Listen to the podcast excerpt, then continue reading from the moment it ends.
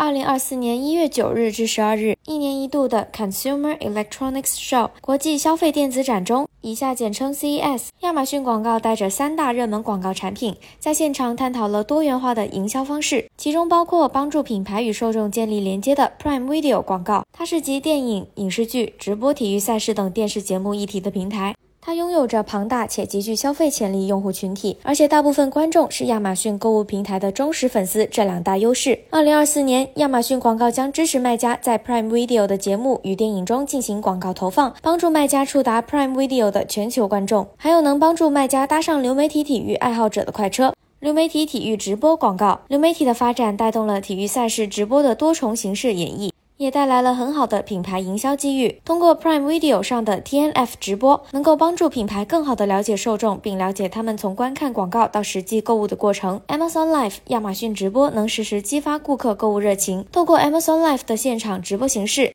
品牌可以讲解演示产品功能，与观众实时互动。为观众带来了直观的购物机会和更丰富深刻的品牌故事。除了大家熟知的搜索广告，亚马逊广告一直致力于通过不同的广告形式搭建品牌与消费者之间的桥梁。相较于图文的展示，视觉和听觉上的冲击更容易吸引消费者的注意。今天，让我们来挖掘一些更有创意的广告形式。展示广告可以让受众。无论在哪些渠道进行购物体验，都能吸引他们。展示广告中不同形式强强联手，能够大大增强品牌曝光，多渠道触达客户。与展示型推广不同，亚马逊 DSP 可以实现更深度的广告定制，利用洞察程序化的为你规划营销方案，并且可以交由亚马逊托管投放，帮助你更轻松地实现营销目标。在二零二三年，DSP 就被独立研究公司 Forrester 评为全渠道 DSP 领域领导者。The Forrester Wave 报告中指出，亚马逊广告已经投入大量的研发资金来进行 DSP 创新，并以无与伦比的洞察数据来提供丰富而有效的工具。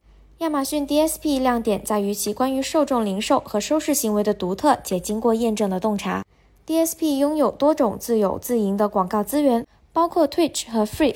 以及可以通过 Amazon Publisher Direct 访问的第三方网站和应用，使卖家有能力吸引高意向受众的关注。那么，除了展示广告，我们还有哪些创意的广告呢？赶紧点击下集收听吧。